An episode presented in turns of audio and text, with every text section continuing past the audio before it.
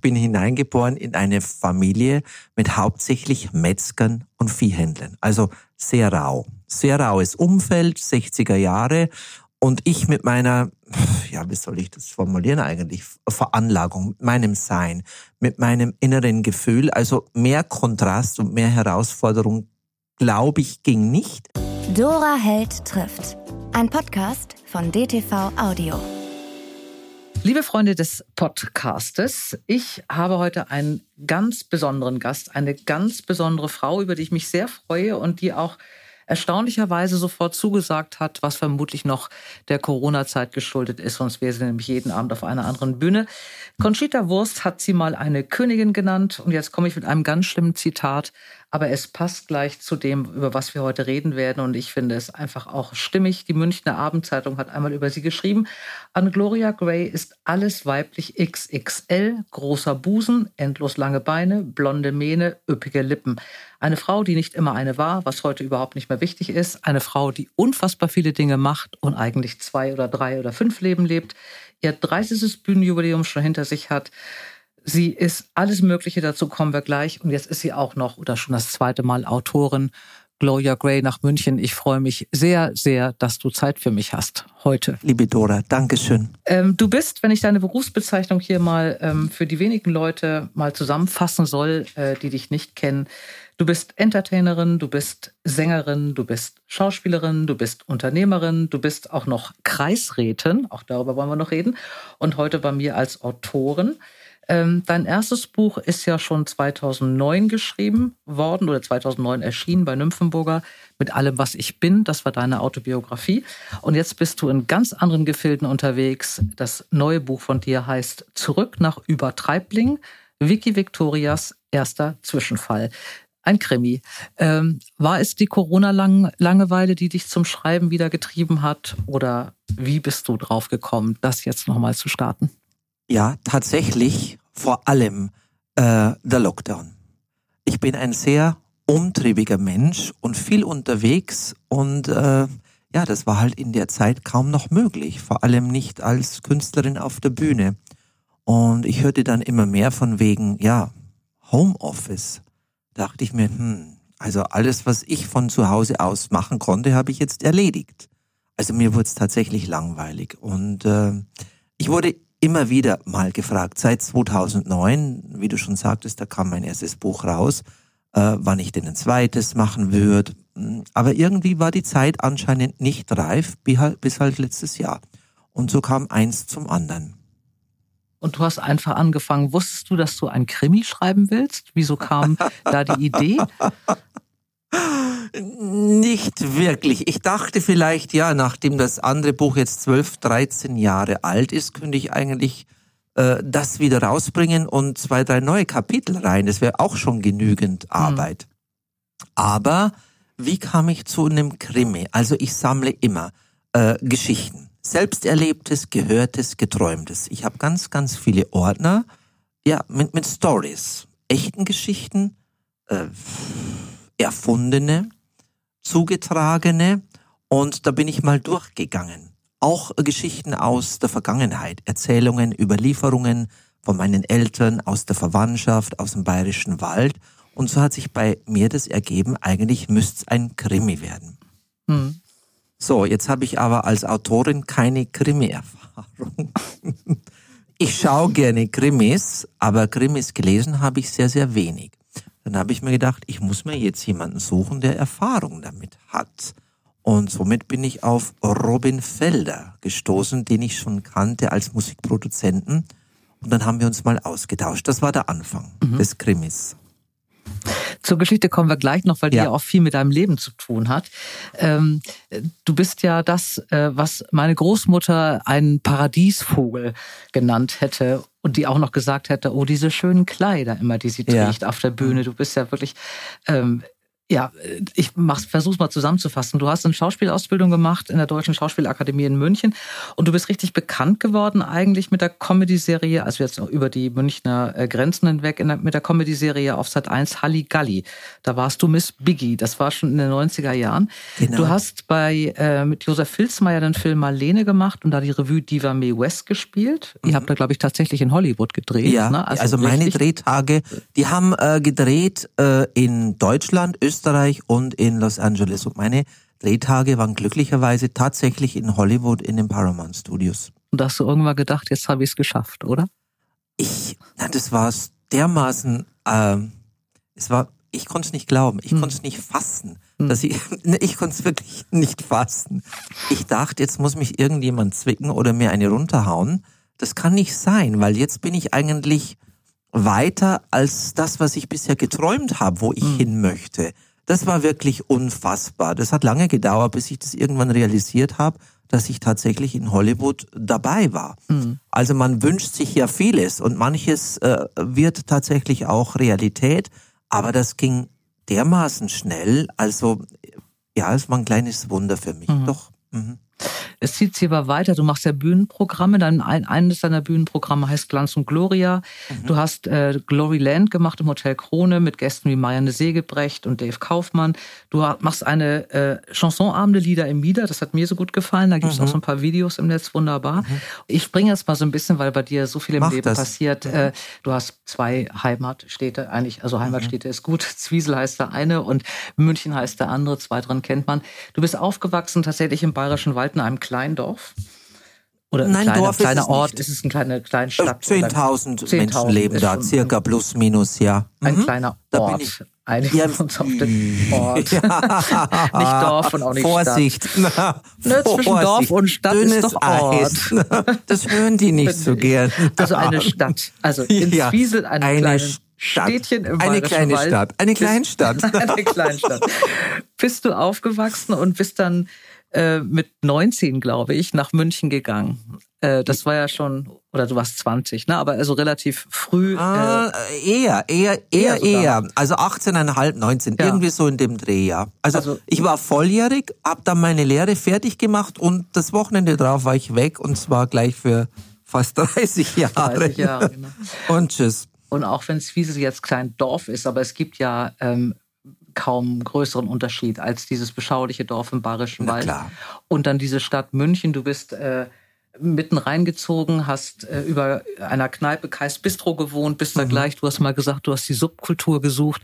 Mhm. Also es war, war, ja wirklich ein extrem großer Unterschied, äh, den du da gemacht hast. Und wir reden ja hier auch über die ähm, 80er Jahre. Also wir sind, genau. wir sind im selben Jahrzehnt geboren, also kann man drüber reden. Mhm. Das ist ja eine Zeit gewesen, ist ja nicht vergleichbar mit heute. Und das mhm. Selbstvertrauen, was wir hatten oh, in der Gott. Zeit, war auch nicht so wie das, was die heutigen 18-, 19-Jährigen haben. Die glauben, dass die Welt alles für sie bereithält. Mhm. Ähm, diesen Riesenunterschied, den du damals aus ähm, ja zum Teil auch verzweifelten Gründen gemacht hast, also zumindest sehr ernsthaften Gründen gemacht hast, das lebst du ja heute. Glaubst du heute nach deinem Leben, es geht nur beides, also diese Idylle in Zwiesel und dann diese Großstadt in München, dass es heute so gut geht, weil du die beiden Extreme in deinem Leben hast und zwar gleichberechtigt? Ja, genau so. Ich denke, ich hätte die Großstadt nicht überlebt und da spreche ich nicht nur von München, ich habe ja auch im Ausland, in New York gelebt, mhm. in Kanada, in Montreal, hätte ich nicht diese Basis gehabt, diese geerdete, äh, bodenständige Basis vom Land also von meiner Mutter, von der ganzen Verwandtschaft her. Also man muss sich vorstellen, ich hatte das große Glück, ich bin hineingeboren in eine Familie mit hauptsächlich Metzgern und Viehhändlern. Also sehr rau. Sehr raues ja. Umfeld, 60er Jahre. Und ich mit meiner, ja, wie soll ich das formulieren eigentlich? Veranlagung, mit meinem Sein, mit meinem inneren Gefühl. Also mehr Kontrast und mehr Herausforderung, glaube ich, ging nicht. Mhm. Da habe ich schon früh gelernt zu schauspielen, aber eben, weil mir da so viel passiert ist, war ich schon bestens vorbereitet auf das, was noch alles kommt. Und wiederum hätte ich mir in der Großstadt nicht die Hörner abgestoßen und alles erlebt und gemacht, was ich machen wollte, würde ich jetzt nicht die Ruhe und die Idylle vom Land wieder genießen können. Mhm. Alles zu seiner Zeit. Und du hast mit vier im Grunde schon gewusst, dass der Junge, der du bist, äh, im falschen Körper steckt. Oder das Mädchen, das du gerne wärst, so. im falschen Körper des Jungen steckt. Ja, so rum. Ja, du genau, warst ganz Seele. klein, als du das gewusst hast, äh, also, dass die Seele falsch ist. Ich kann es beweisen. Also ich, ich, ich für mich sage, so, so weit ich denken kann, das ist hm. da. Das wusste ich, ohne dass mir das jemand gesagt hat. Das, das war da in mir. Musste es natürlich irgendwie auch sortieren für mich und einordnen. Aber ich konnte mich, bis ich, bis ich geflüchtet bin, so nenne ich es jetzt mal, äh, ich konnte mich nicht äh, erklären oder ich wollte mich nicht erklären. Das wäre damals ohne Übertreibung mein Todesurteil gewesen. Und mit vier, da habe ich mir gewünscht, und da gibt's eben Foto, darum habe ich vom Beweis gesprochen, ich wollte unbedingt lange blonde Haare, möglichst weiblich sein, schon mit vier. Und da gibt's noch jetzt die Weihnachtsfotos, wo ich die zu Weihnachten geschenkt bekommen habe. Das war mein Glück. Ein paar Steiftiere, ein Schaukelpferd und diese blonde Perücke. Das war für mich das Mädchensein. Also und davor, ich habe es mir natürlich ja schon vor Weihnachten gewünscht. Also es ist, soweit ich denken kann, ist es in mir. Und zu der Zeit konnte ich es noch äußern. Dachte da, mir, da ist nichts Schlimmes dabei. Aber natürlich, wie ich dann in die Schule kam, äh, hat sich das ganz schnell geändert, weil wenn es da nicht bist, wie es sein sollst, oder wie die anderen meinen, dass man passen sollte, Hölle. Mhm. Hölle. Du wusstest ja auch gar nicht, was du sagen solltest. Das kann man ja auch in der Zeit oder auch nein, im Alter kannst du das ja gar nicht definieren. Nein, natürlich. Du, kannst, du sagst ja nicht, natürlich. du bist im falschen Körper. Nein, aber ich wusste, logisch, aber ich wusste, dass es für die anderen nicht richtig ist. Und ja. das ist nicht nur Ausgrenzung oder dass man geschlagen wird oder in der Schule. Das war ein Albtraum für mich, mhm. die Schulzeit, weil für die war ich immer anders. Und alles, mhm. was man sich so an Schimpfwörtern vorstellen kann, äh, ja, kam mir entgegen. Und, und äh, ja, es ist schlimm. Also ich, schlimm.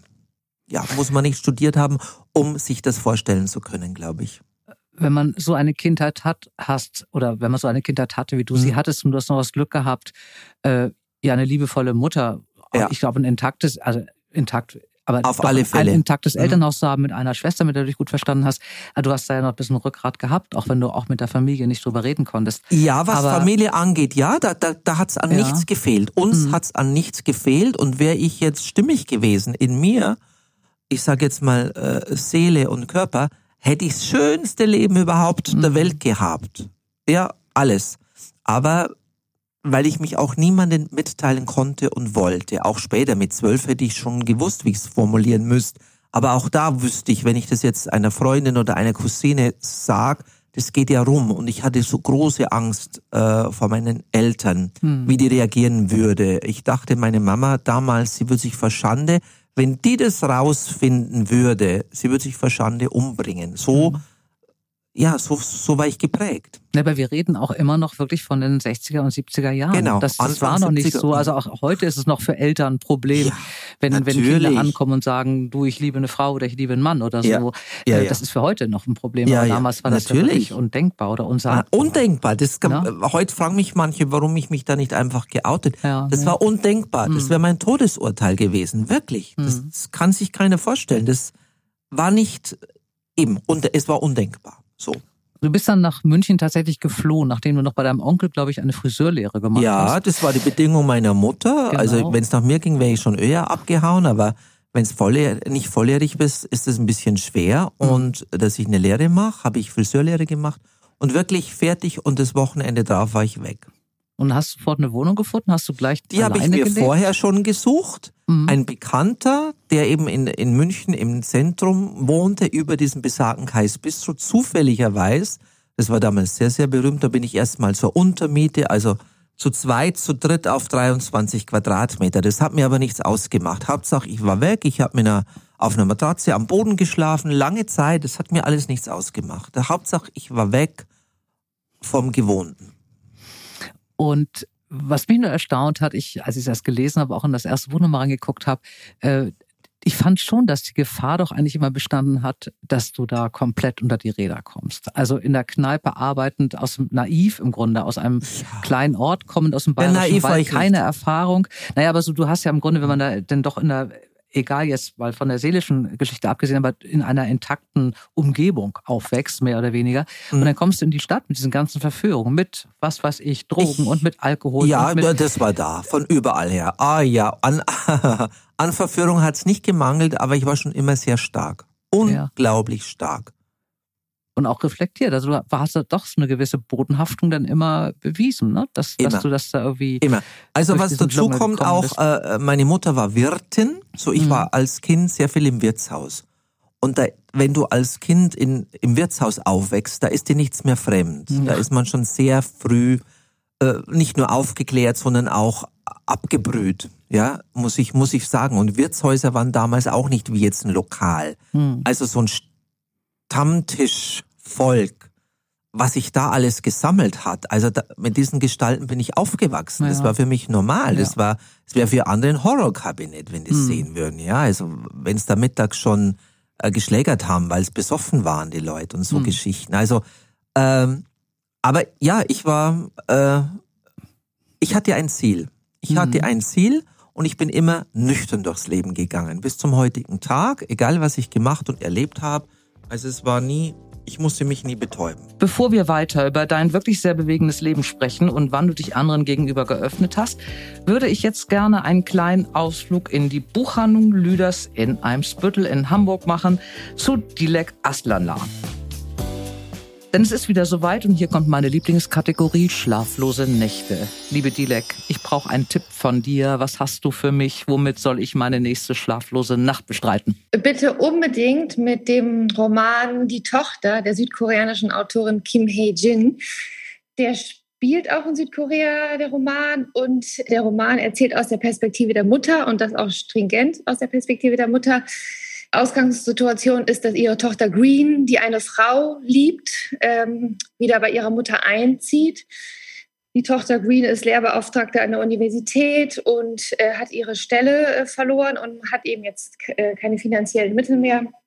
Zieht dann wieder bei ihrer Mutter ein, bringt ihre Partnerin mit und das ist etwas, was die Mutter überhaupt nicht akzeptieren kann die Mutter, die sich bisher immer an alle gesellschaftlichen Konventionen gehalten hat, an alle Regeln gehalten hat. Und nun kommt ihre Tochter Mitte 30 mit ihrer Partnerin, mit der sie schon lange zusammengelebt hat. Und das ähm, bringt ordentlich, äh, ordentlich äh, Zoff in diese ganze Beziehung zwischen Mutter und Tochter. Und ähm, das erzählt Kim Hae-jin eben aus der Perspektive der Mutter gnadenlos. Äh, gnadenlos, hasserfüllt, ähm, distanziert, kalt, in einer ganz klaren, pointierten Sprache. Und das nimmt einen unglaublich mit.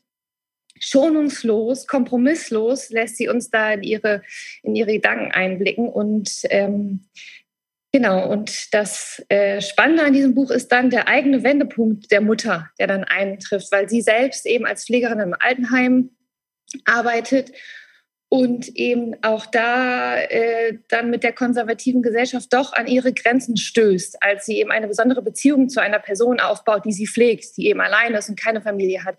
Und diese Fragen, was ist eigentlich Familie? Können auch zwei Frauen ohne Kind eine Familie sein? Muss ich mich immer an die gesellschaftlichen Regeln halten? Äh, kann ich nicht ein anderes Leben führen, mich davon mal befreien als Frau, selbstbestimmt leben? Das ähm, beginnt die Mutter dann irgendwie langsam alles zu reflektieren und darüber nachzudenken. Und daran lasst uns Kim K-jin teilnehmen und das ist ein großartiges, großartiges Buch. Solltest du unbedingt lesen. Kim Hae-jin, die Tochter, und wo ist das erschienen? Es erschien bei Hansa Berlin und ist mhm. übersetzt ähm, aus dem Koreanischen von Ki Hyang Lee. Wunderbar. Es klingt so, als möchte ich das lesen. Dilek, ich danke dir. Ich halte dich auf dem Laufenden, wie ich es fand. Äh, und wir hören uns bei deinem nächsten Tipp. Vielen Dank. Bis, bis dann. Tschüss. Jetzt geht's weiter mit Gloria Gray. Liebe Gloria, wann hast du eigentlich das erste Mal über deinen Wunsch gesprochen? Oder wann war dir das erste Mal klar, dass du was unternehmen kannst? Dass es also jetzt nicht eine naja, Qual ist, sondern dass du wirklich jetzt das angehen willst? Dass es die Möglichkeit gibt, das habe ja. ich ja dann irgendwann schon gelesen. Da gab es dann so Gerüchte mit Amanda Lear und Romy Haag. Mhm. Äh, das hat man gelesen, aber ich habe nie jemanden echt kennengelernt. Bitte sehr, da gab es noch kein Internet mhm. mit ein paar Knopfdrücken. Ja. wo die Leute sich das zusammengegoogelt haben und äh, oder hätten können. Also ich muss, es war sehr mühsam, sehr zeitaufwendig Und ich war ja, äh, das ist Kais Bistro, das ist so um äh, Gärtnerplatz. Kennst du München? Ja, ich war Gärtnerplatz ja und drumherum, das hm. ist ja so das, das so ähm, Pink, Pink Viertel gewesen damals. Die ganzen Lokale und Showlokale und Kabarets.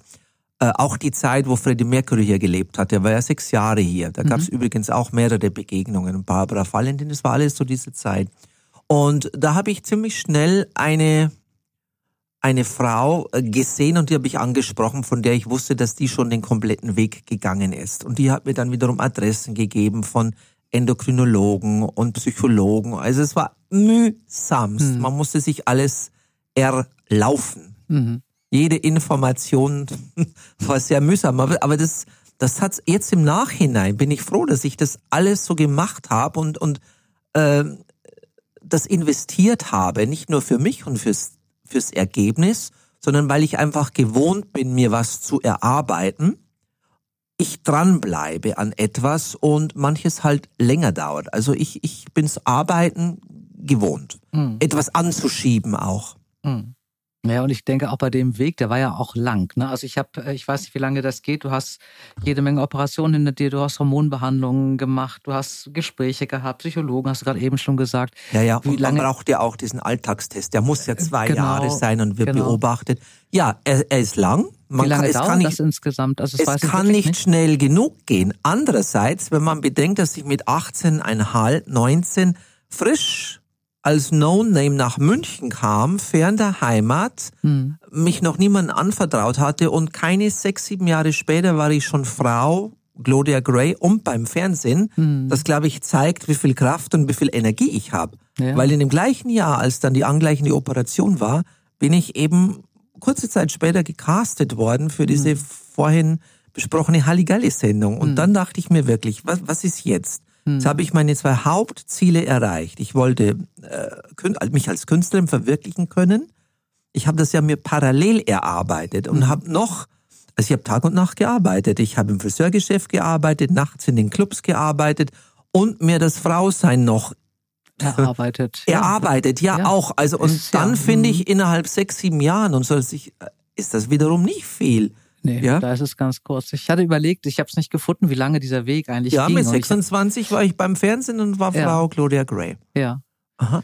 Das ist schon, also man, man stellt es sich Erstaunlich, immer so vor. Die also Kraft. ich war da immer wirklich naiv. Also hm? Genau, dass, dass dieses eine Irrsinnskraft braucht ich, oder so. Ich könnte es nicht mehr. Ich würde, ich glaube, das kann man nur als junger Mensch machen. Ich glaube, da hat man die Kraft und hält einfach so viel mehr aus. Äh, ja, aber ja, man nicht, muss viel aushalten Wille so groß ist, wie er bei dir war, dass man das einfach akzeptiert, dass es so lange dauert, wenn es so, dass das Leben so, ja, angetrieben ja, das hat? Kommt, hängt schon auch mit dem Charakter zusammen, mhm. weil ich kenne doch einige Gleichgesinnte, die haben es nicht geschafft. Mhm. Die sind eben vorher irgendwie abgestürzt oder haben es beendet ihr Leben. Also so ist es jetzt nicht. Also das, das hängt schon auch mit dem Charakter mhm. zusammen. Ja, da muss vieles zusammenspielen. Das, das glaube ich auf jeden Fall, dass du da jede mhm. Menge Kraft und Energie brauchst und da irgendwie auch für dich gefestigt sein musst, um das durchzustehen. Ja. Das glaube ich. Gibt ja auch immer wieder Rückschläge oder das Stillstand oder mhm. dass man einfach nicht mehr kann. Also das, das gibt's schon auch.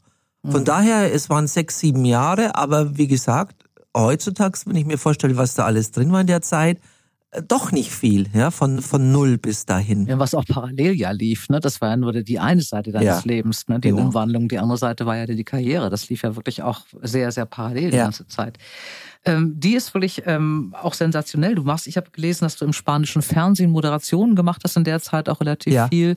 Ähm, du warst in Kanada. Meine Mutter ist ein, ein großer Fan dieser Serie Verrückt nach Meer, seit meine Eltern ah, keine Kreuzfahrten ja. mehr machen können. Ah, äh, guckt aha. sie das immer. Und als ich ihr erzählt, dass ich mit dir einen Podcast aha, äh, aha. mache, ach, hat süß. sie gesagt, ach, das ist toll. Die hat ja, die ist ja auf der Bühne. Also die ist ja sagenhaft. Zitat meiner Mutter Ende. Süß. Äh, sowohl die Kostüme Gruß, als auch bitte. die große Brille, als auch das, was du erzählt hast. Also ein großer Fan und sie war mit dir in Singapur. Das ah, ja, genau. Sie und noch ein paar. Sie und noch ein paar, genau. Und sie war. Ach, ist das eine schöne begeistert. Geschichte. Das fand ich, fand ich auch sehr lustig, weil ich, wir haben das nebenbei beim Telefonieren erzählt, dass sie sagte, ich habe erst erzählt Herrlich. und sie sagt, ach, die kenne ich. ja, logisch. Ganz, meine Eltern leben auf Sylt, muss man dazu sagen. Und sie sagte, ja. ach, die kenne ich. Und da war ich etwas überrascht. Und sagte, ja, aus verrückt äh, nach Meer, aus Singapur. Aha. Ich sie gesehen. ja. Das da sind wir beide an Bord gegangen, deine Mama und genau, ich. Genau, genau. Wenn man jetzt, also ich habe das jetzt im Kopf, weil ich die Bilder von dir sehe, das ist mal ein bisschen ein Nachteil beim Podcast, dass man sich nicht sieht oder die Hörer Mhm. dich jetzt auch nicht sehen. Aber wenn man dich sieht in diesem Kostümoutfit, du bist ja da wahnsinnig akribisch auch was Kostüme angeht oder so und immer, wie gesagt, meine Mutter, ne, sie ist so toll, Ja, was ja. die anhatte und so, also super. ähm, und dann aber jetzt mal den Bogen macht äh, nach Zwiesel, der dem, der Kleinstadt im Bayerischen Wald, wo du aufgewachsen bist. Du bist 27 Jahre später nach deiner Flucht ähm, wieder Mhm. zurückgekommen Mhm. in diesen Ort, in dem du, aus dem du eigentlich geflohen bist. Ja, Kann man ja nicht anders sagen. Der Ja, Grund ja, war es deine war so. Eltern. Also Mhm. deine Eltern waren, wurden pflegebedürftig, brauchten deine Hilfe. Du bist gegangen, du bist zurückgegangen. Mhm. Und du bist aber da geblieben. so Äh, ist mehr es. oder weniger. So, ja, also damit habe ich nicht hauptsächlich, ja, ne? Genau. Darf ich dazu was sagen? Sehr Oder? gerne. Mhm. Ich hätte dich danach gefragt. Ja, aber ich wollte dich nicht unterbrechen. Wenn du noch Nee, dabei bist. Ich, ich Mhm. rede dazwischen. Ich möchte auch was dazu sagen. Mhm. Das ist übrigens mein erster oder erstes Podcast. Sag mal, der Mhm. Podcast oder Ich das? sage der. Ja. der. Mhm. Das ist mein erster Podcast, ja. Mhm. Habe ich nie gemacht vorher. Ähm, ja, also, meine Schwester lebt ja in den USA schon mittlerweile fast 40 Jahre und ich war unterwegs. Mein, mein, mein Nest war in München und von da aus habe ich mich immer verströmt, weltweit als Künstlerin, aber gerne in München gelebt. So, und dann war es halt so, dass meine Eltern leider mm, ja krank wurden. Ziemlich zeitgleich, also Mhm. schwer krank. Mein Vater Herz, meine Mutter Krebs. So. Die hätten aber von mir nie gesagt. Ich muss dazu sagen, in den 27 Jahren, wo ich weg war, also die erste Zeit bin ich gar nicht mehr heim. Da Mhm. habe ich mich weggelebt. Einfach, ich wollte Abstand und wollte zu mir finden und mich verwirklichen, mit dem Risiko, dass die dann irgendwann, ich habe es denen auch nicht gesagt, und irgendwann war ich so weit, hat meine Schwester zu mir gesagt in den USA, sag mal, äh, meinst nicht, dass jetzt die Zeit reif wäre, dass wir es unseren Eltern sagen, dass sie bald eine zweite Tochter haben? Und da war ich dann schon so weit, dass ich gesagt habe, mir ist es eigentlich egal, ich lebe mein Leben, aber ja, des Friedens willen. Und da war die Reaktion von meinen Eltern so fantastisch gut, dass ich, wie ich dann wieder in Deutschland war, zu denen nach Haus äh, gegangen bin und es war äh, äh, genau anders als befürchtet. Wie lange war das dazwischen? Also Ein paar Jahre schon. War schon ein paar Jahre. Ein paar Jahre. Ich war Mhm. dann, wie gesagt, im Ausland, Mhm. auch teilweise bei meiner Schwester in den USA und eben Mhm. dann in Kanada. Und also ich bin dann weiterhin in München geblieben und meine Mhm. Eltern haben mich manchmal besucht und ich äh, meine Eltern oder Weihnachten, wie es halt so ist, wenn man zu den Eltern fährt. Aber ich habe nie im Leben, Leben im Leben nicht gedacht, dass ich noch einmal in den bayerischen Wald ziehen würde oder leben würde oder zu meinen Eltern. Aber es kam halt dann so, ähm, ich war damals in einer Dinnershow, Eckhard Witzigmann in Düsseldorf und da war es wieder mal so, dass einer von beiden im Krankenhaus war und der andere zu Hause und konnte eigentlich nichts mehr machen. Dann habe ich mir gesagt, okay, das wird jetzt nimmer besser. Nach diesem Engagement äh, versuche ich nach Hause zu gehen. Und das habe ich meiner Mutter dann erzählt und sie selbst, ich meine, die, die hat oder hätte sich gefreut, hat es aber mehr oder weniger unterdrückt und hat gesagt, ja, also ich glaube, sie wollte mich schützen. Sie hat gesagt, äh, überleg dir das gut, es ist nicht mehr, wie es früher war und du bist es gewohnt in der Großstadt und Nachtleben. Äh, also sie, sie hat mir abgeraten, musst du Mhm. dir vorstellen. Also sie wollte mich schützen einfach irgendwie. Und sage ich, nein, das, das machen wir jetzt. Ich, ich komme nach Zwiesel. Und ich bin so froh, dass ich es gemacht habe. Und wie ich dann da war, habe ich mir gedacht, okay, also ich bin jetzt äh, in der Nähe meiner Eltern, aber ich brauche eine Beschäftigung und ich muss ja auch Geld verdienen, irgendwie leben. Mhm. Und habe dann ein Lokal aufgemacht. Und Gloria. nachdem Mhm. meine Mutter, genau, äh, Mhm. immer Wirtin war, das hat der nochmal so richtig Antrieb gegeben. Das war für sie nochmal, weil sie war ja zu der Zeit schon schwer krank, mal besser, mal schlechter, so mit Chemo Mhm. und alles, was halt so dazugehört. Äh, und sie war sogar manchmal bei mir oder hat mich vertreten, wenn ich nicht da war. Und ja, dann war ich zwei Jahre in Zwiesel. Gute zwei ist meine Mama ganz schnell gestorben, schneller als Mhm. gedacht. Und dann war mein Vater da mit sehr, sehr krank und allein. Und ich, also jetzt bin ich übrig geblieben. Hätte ich nie in meinem Leben gedacht, dass ich dann später mit meinem Vater übrig bleibe. Also soweit habe ich irgendwie nie, nie, nie gedacht. Mhm. War es halt so. Und mein Vater hat dann tatsächlich noch vier Jahre gelebt. So, und dann sind wir bei sechs Jahren. Mhm. Genau. Und dann war aber die Situation so, mein Elternhaus und ich dort und es, ich habe die Region neu für mich entdeckt. Ich habe auch nichts Negatives mehr erlebt, muss ich sagen. Ich war für mich stimmig. Es, die Leute haben sich an mich gewohnt, an mich gewöhnt. Die kennen mich. Ich bin die Gloria, sind größtenteils sogar stolz auf mich. Also das hat sich komplett geändert von der Zeit, wie ich abgehauen bin. Na gut, da waren ja fast 30 Jahre dazwischen. Da ist viel passiert auf beiden Seiten, nicht nur bei mir, sondern natürlich auch bei den Leuten, die da leben. Also mhm. mittlerweile ist es so ganz anders. Und dann habe ich mich entschieden, dass ich bleibe. Das finde ich ganz spannend. Äh, ich kenne das ja in so, so Orten, ich bin viel umgezogen äh, als Kind, aber es gibt da so Orte, ich habe auch Freunde, die immer noch in die Orte kommen, in denen sie aufgewachsen sind. Ja. Da sind ja gerade so Weihnachten oder irgendwelche bei irgendwelchen Volksfesten immer Menschen da, mit denen man früher zur Schule gegangen ist. Ja. Das, geht dir das auch so? Triffst du die Leute, die ich damals ja. gequält habe? Und ist, ist Ach da bei so. dir alles gut? Es gibt Begegnungen, ja, und auch äh, solche, äh, solche, die mich äh, ja gequält haben, kann man wirklich so sagen. Ja. Aber ich weiß du, wie ich zurückgegangen bin. Ich bin in Frieden zurückgegangen. Mhm. Also ich bleib da auch nicht in der Vergangenheit. Es ist, die waren äh, ja, äh, die wussten es nicht besser, die waren nicht anders, äh, die waren selbst teilweise noch ganz jung. Also mit ein paar gab es vielleicht eine Art Aussprache mit manchen habe ich eh nichts zu tun, damals schon nicht und auch jetzt mhm. nicht. Da stimmt einfach die Chemie nicht. Aber ich bin im Frieden zurückgegangen. Also ich habe meinen Frieden gemacht. Also nur so funktioniert das. Also ich bin auch kein Mensch, der gerne Rache übt oder irgendwie sowas. Nein, ja, in keinster Weise. Das bringt mich mhm. und niemanden weiter irgendwie. Mhm.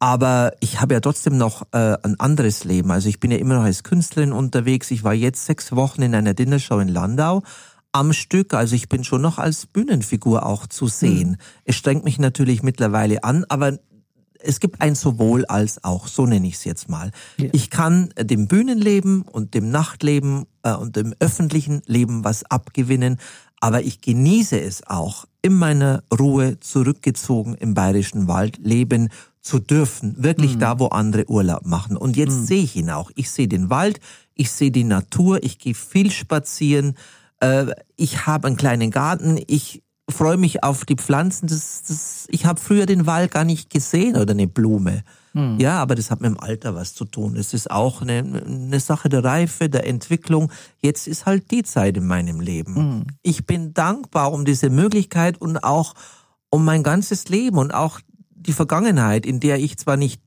viel bin, ich denke auch wirklich nicht viel zurück, weil jetzt, ich bin jetzt äh, auch gedanklich und in der nahen Zukunft, weil da kann man ja auch nicht zu weit planen, weil das hm. ist ja immer voller Überraschungen, äh, aber auch nicht zu viel und zu oft in der Vergangenheit, also im Hier, Jetzt und Heute.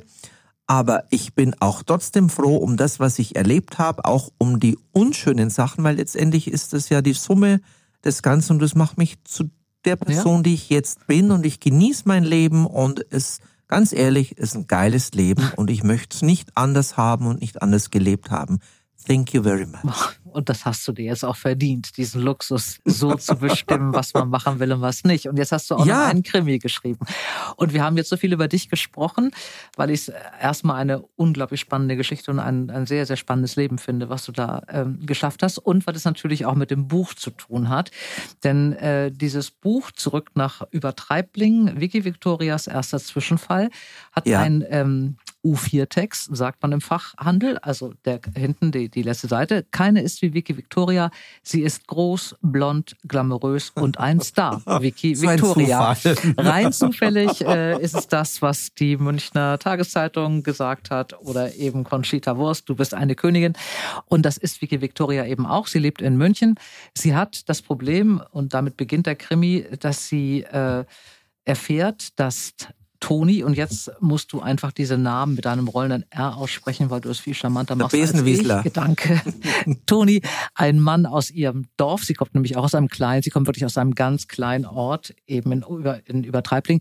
Der saß im Knast und er ist die ganze Zeit der Meinung, dass Vicky diejenige war, die ihn da reingebracht hat. Und er hat Rache geschworen. Und zwar die ganze Zeit über irgendwelche kryptischen SMS-Nachrichten oder irgendwelche anderen Nachrichten. Der ist ausgebrochen und anscheinend hinter ihr her. Und damit beginnt eine völlig irrwitzige Geschichte, die eben Vicky auch nach Übertreibling führt in ihren Heimatort, weil sie glaubt, sie ist da vor ihm sicher und dann geht aber die ganze Geschichte los.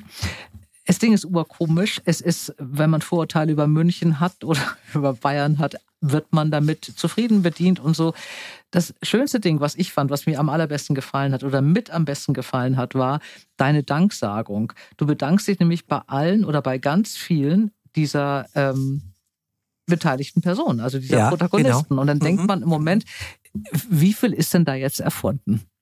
Bitte, wer ist Toni und gibt es diese Geschichte der 17 korrupten Polizisten und was ist da eigentlich äh, mit Caro und äh, wie, wie viel hast du erfunden, wie viel ist bei dir also, ausgedacht? Das ist und bleibt ein Geheimnis. Ja, gut. Ja, es ist sehr aber. nah dran.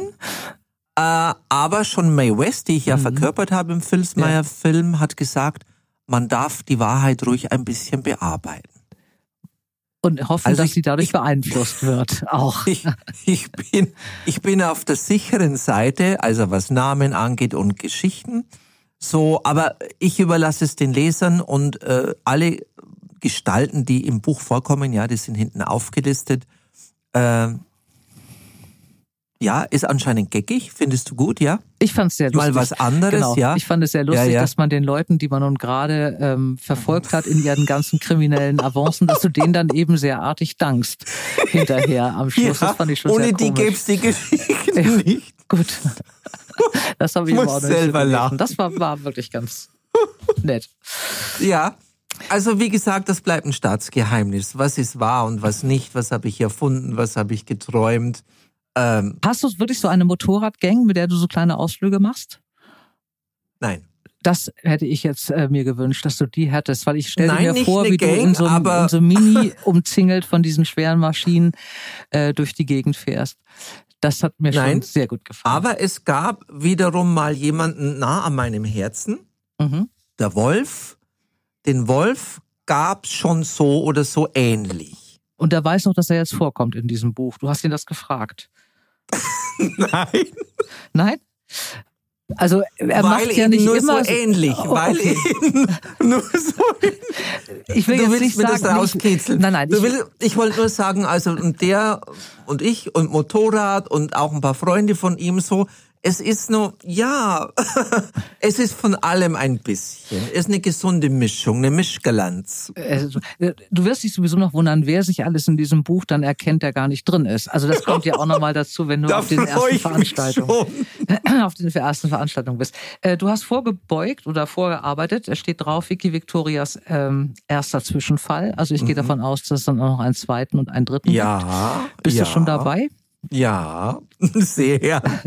Geht auch schon weiter und du hast noch ja, mehr vorgearbeitet. Im Herbst ist, darf ich ja jetzt auch schon sagen, im ja. Herbst gibt's ein zweites Ach, und es sind dann genau äh, die Grüße aus Bad Seltsam. Aha. Okay.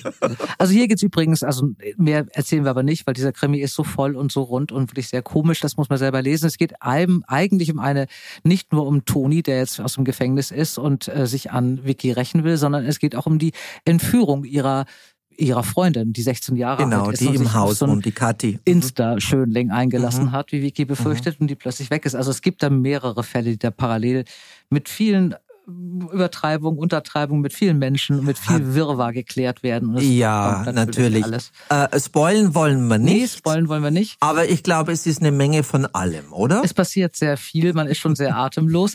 Äh, was mir auch noch gefallen hat ähm, für die Vorarbeit, äh, zum Schluss dieses Romans, der natürlich frei erfunden ist, wird erzählt, dass die Geschichte, die Vicky gerade erlebt hat, von der wir nun wissen, sie ist nicht ganz frei erfunden, verfilmt. Und zwar wird Toni gespielt, nee, nicht Toni, sondern äh, der Clanchef wird gespielt von Moritz Bleibtreu. Hast du mit dem mal drüber gesprochen oder Nein, erfährt er das auch aus? Das fand ich auch nicht schlecht. Also, dass man einen Roman schreibt, in dem man gleich die Hauptrollen besetzt, weil man davon ja. ausgeht, dass das selbstverständlich. Ähm, du solltest es ihm schicken. Dem Moritz bleibt treu. Ja.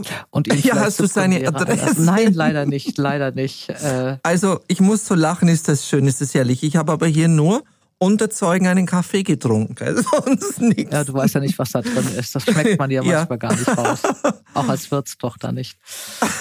Ich grüße dich nach Bayern. Ich habe mich sehr gefreut, dich so kennenzulernen, wenigstens Dankeschön. in diesem Podcast. Äh, ich hoffe, dass ich dann bei der zweiten Premiere dabei bin, weil ich möchte dich jetzt unbedingt auf der Bühne sehen. Ah, das wäre der feine Geschichte. Das wäre so fein. Grüß mir den bayerischen Wald und deine Maine Coon Katzen, auf die ich wirklich neidisch bin, dass du die hast. Ich habe mir die immer gewünscht, so eine Katze. Und ja, du alles Gute. Bleib so heiter und so hab weiter so ein schönes Leben. Herzlichen Dank, Dora. Das hat mich äh, recht gefreut jetzt. Richtig große Freude. Dankeschön. Mich auch. Ich wünsche dir nur das Alles Beste. Gute. Toi, toi, toi. Bleib kreativ, Du auch. stabil und gesund. und heiter. In diesem Bye Sinne. bye. Ciao. Tschüssi. Bye bye. Das war's für heute. Und ab jetzt freue ich mich auf das nächste Mal, weil ich da einen wunderbaren Gast habe, ein Multitalent, eine Schauspielerin, eine Hörbuchsprecherin, eine Lesepatin, eine Leseratte, eine der witzigsten Frauen Deutschlands und ein Multitalent. Ich freue mich sehr nächstes Mal auf Annette Frier. Entweder gibt's wirklich Komplimente aus dem Nichts, du gehst durch den Wald spazieren, kriegst ein Riesenkompliment und irgendwas, was besonders schön gespielt war, das ist doch herrlich. Ja. Oder, und jetzt Achtung, lieber Zuhörer, bitte niemals den Satz sagen, "Ah, Sie sind ja ganz schlank. so, ich möchte den Satz nicht ergänzen, ich möchte den so stehen lassen. Ihr Lieben, alle Buchtipps findet ihr in den Shownotes und ich wünsche euch ganz viel Freude beim Geschichtenentdecken. Bleibt gesund und heiter, eure Dora. Dora Held trifft. Ein Podcast von DTV Audio.